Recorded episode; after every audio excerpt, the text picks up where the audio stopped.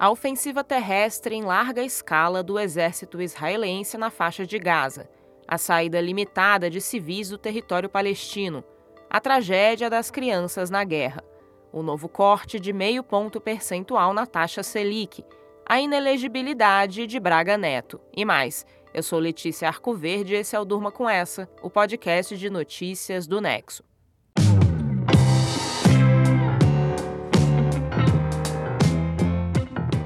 Sexta-feira, 3 de novembro de 2023. Dia de extratos da semana aqui no Durma, quando a gente faz um resumo do que foi notícia nos últimos dias. Vamos lá? A semana que termina foi marcada pela invasão terrestre em larga escala das Forças Armadas israelenses na faixa de Gaza.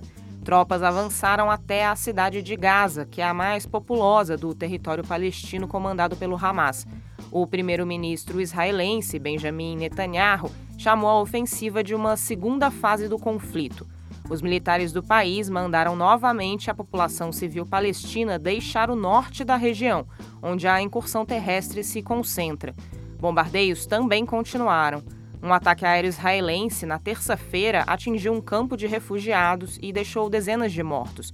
Aqui mesmo no Durma, a gente falou sobre essa ofensiva terrestre atual e sobre outros momentos em que Israel fez incursões na faixa de Gaza.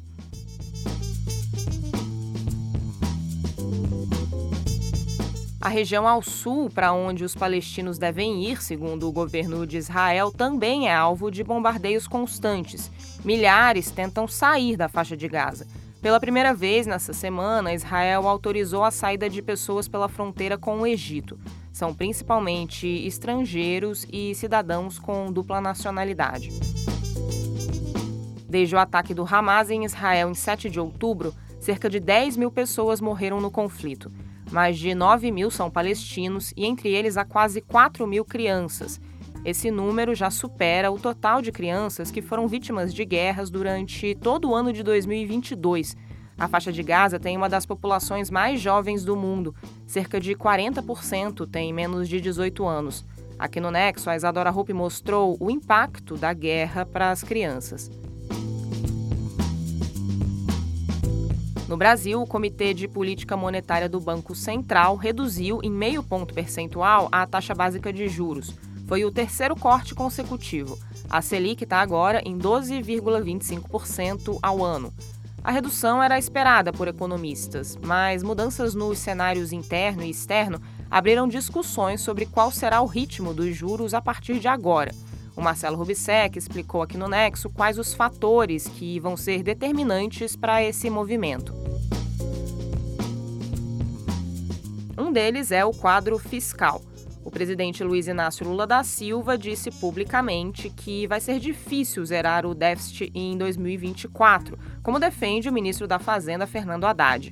O governo agora debate a possibilidade de mudar essa meta, que já era vista com ceticismo por muitos economistas.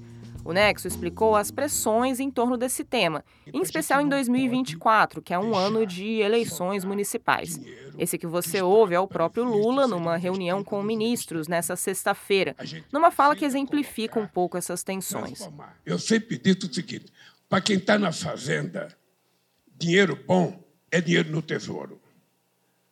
Mas para quem está na presidência, dinheiro bom é dinheiro transformado em obras é dinheiro transformado em estrada, sabe, em escola, em, em escola de primeiro, segundo, terceiro grau, é, saúde. Ou seja, se o dinheiro estiver circulando e gerando emprego, é tudo que um político quer, que um presidente deseja.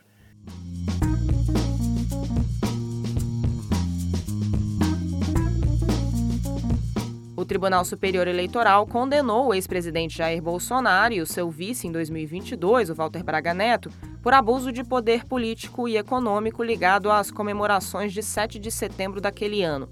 Com isso, o general da reserva também fica inelegível por oito anos. Braga Neto era cotado pelo PL, o partido de Bolsonaro, para disputar a prefeitura do Rio de Janeiro em 2024.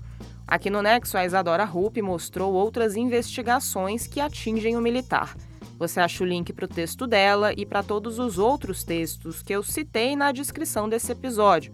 Lá também tem um link para assinar o Nexo com desconto especial de 60% por tempo limitado para assinaturas com o Google. Com roteiro e produção de Letícia Arcoverde, edição de texto de Conrado Corsalete, edição de som de Pedro Pastoriz, fica aqui mais um Durma com essa. Até semana que vem.